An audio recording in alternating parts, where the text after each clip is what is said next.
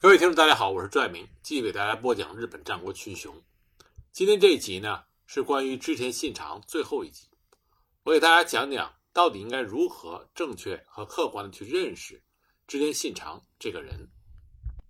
那么，首先不容置疑的是，信长是日本战国最杰出的历史人物。他位列战国三杰之首。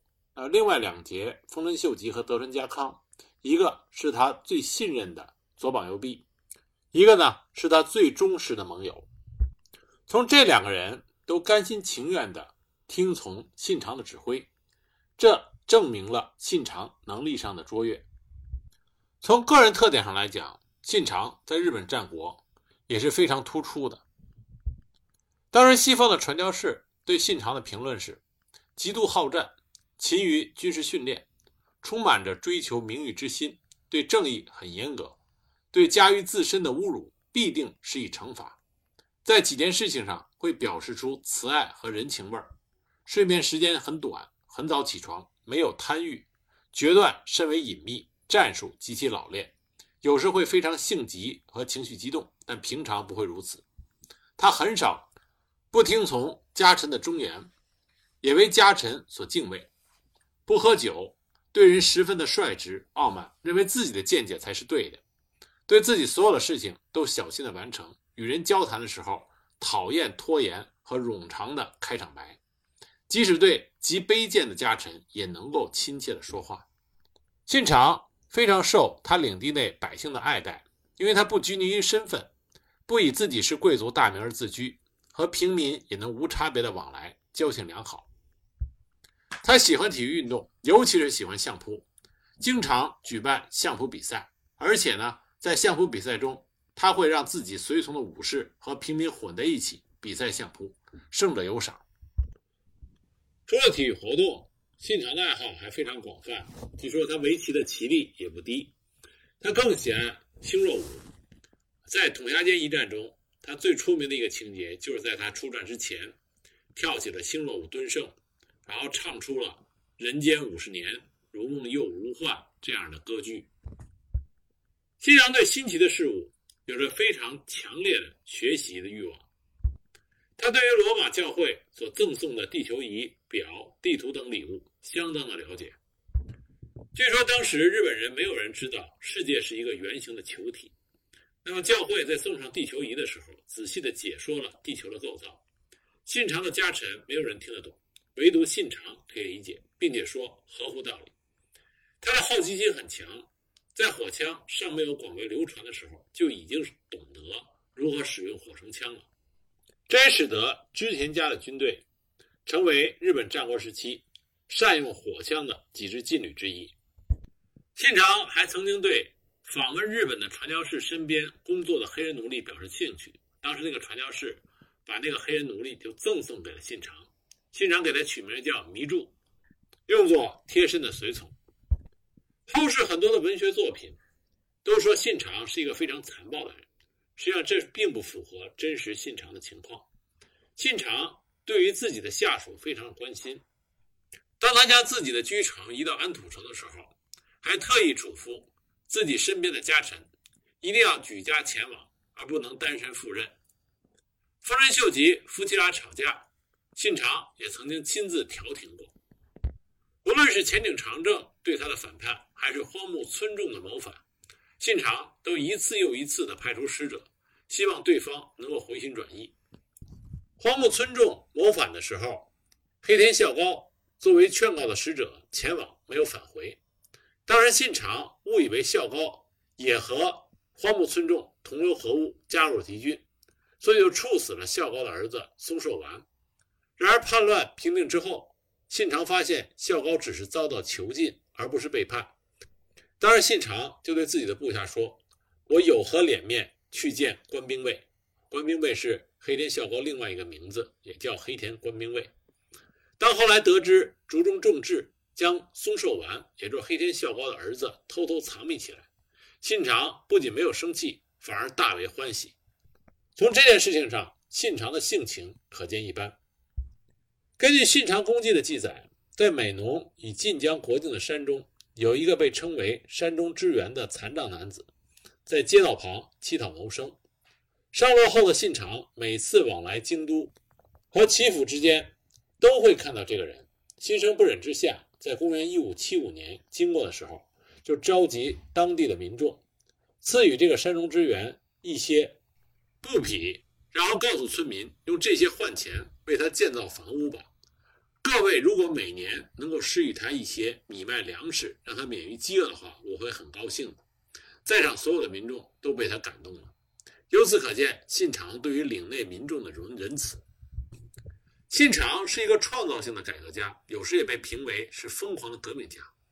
他与日后同为天下人的另外两位战国三杰丰臣秀吉和德川家康有着相当大的不同。信长的思想非常的新颖前瞻，很难被当时的人理解。这也是为什么织田信长他雄居于丰臣秀吉和德川家康之上。秀吉和家康他们的作风相对的保守，但是从他们两个人甘心愿意辅佐信长，可以看出来他们心中对信长的钦佩之意。信长非常关心自己的属下，但是他用人唯才，无论是平民出身的丰臣秀吉，还是声名狼藉的松永久秀，他都不吝禁用和提拔，而没有能力、没有利用价值的人。哪怕是跟随他多年的老臣，如林秀珍、佐佐兼信胜，也会遭到流放的命运。信长一生的目标很明确，就是天下布武。这可以认为是他带有的为了废除公家、四家的权利而正式建立五家政权的意味。为了实现这个目的，他针对四家的政策，比如说击溃一向一揆、石山合战、击败本愿寺这些事情。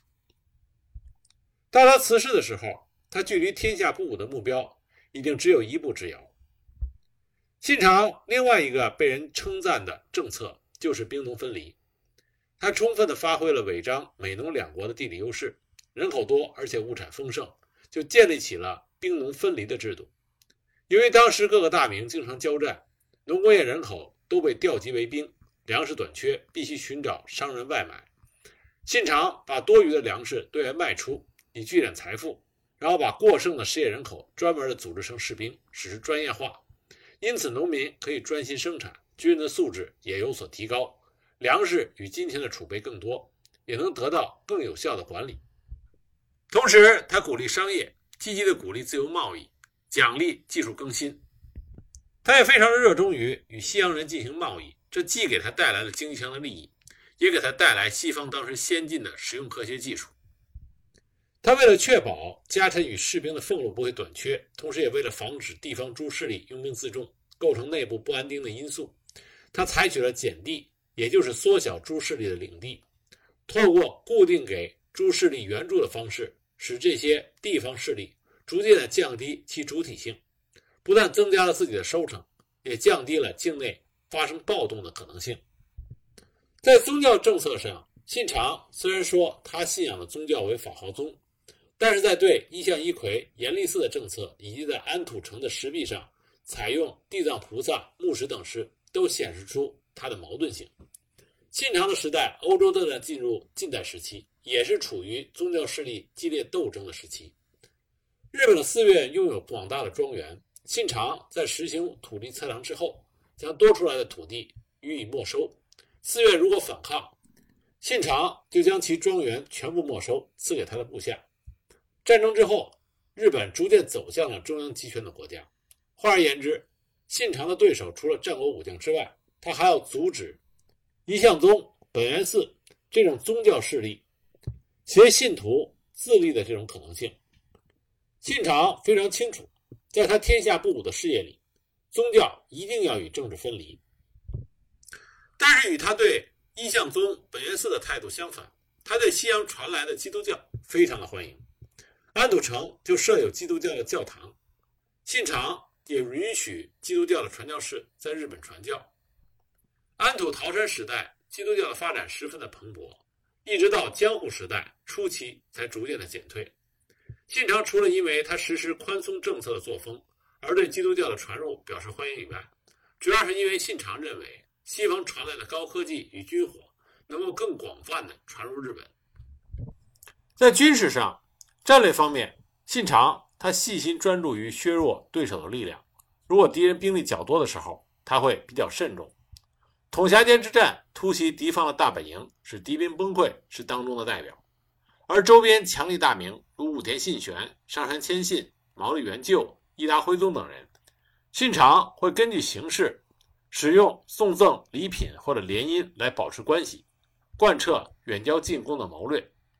但是之后以少斗多的情况下，有时候会考虑不等待援军就与敌军交战。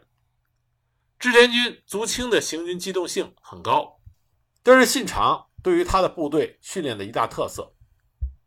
在纪律方面，信长给自己的部队制定了非常严格的军纪，比如在上洛之际，严禁骚扰、敲诈、私设，以及商家对于贩卖人口或者抢劫百姓，处罚非常的严重，这极大的有利于织田军走向职业化。而不是原来的半农半兵，这对于提升战斗力非常的有帮助。为什么织田信长能够在日本战国立下如此大的成就呢？我们这里引用近藤平成编纂的《日本史记》里是这么评价的：他说，织田氏之兴，盖有五善也。就是说，信长的崛起，他有五个优点：尊朝廷，举兴废。一也，左将军讨叛贼；二也，严政令禁贪暴；三也，任才能录有功；四也，持徭役轻赋税；无也，信长虽有盖世之气、拔山之力，非有此五善以服人心，则安得其兴之速？如此，其波焉乎哉？意思说。信长就算他本人的本领再大，正是因为那五条优点，这才让人心归服于他的治下，才使得织田信长能够迅速的崛起。最后呢，我们以东西方两个历史人物对信长的评价，作为整个讲织田信长的结束语。首先是西方的，当时在日本的传教士路易斯·弗洛伊斯是这么写的。信长聚集了全国的神像与佛像，他的目的并不是要崇拜这些偶像，而是要这些神佛崇拜他。他认为自己就是神，在他上面没有创造万物的神。他轻蔑所有的日本王侯，恰如对下僚一般越过肩膀与他们说话，而人们恰如对绝对君主那样服从他，即使战运背于自己，他也是心气广阔，很有耐心。他有很好的理性与明晰的判断力，但却是针对一切礼拜、尊崇神及佛，并且所有异教的占卜和迷信的惯习之轻蔑者。那么，另外一个评价就来自于与他同时代明朝徐光启的评价。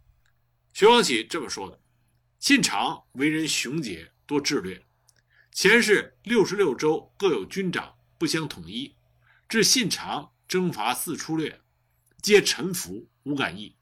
此人智计叵测，十倍秀吉，假以数年，必为我大患。我们可以看到徐光启的评价，认为信长要远远比丰臣秀吉厉害得多。假如大明朝后来在朝鲜碰到的对手不是秀吉，而是信长的话，那么胜负之数就未为可知了。我们一共花了二十集给大家讲解了。织田信长。那么下一集开始，我给大家讲一讲织田信长身边的那些人。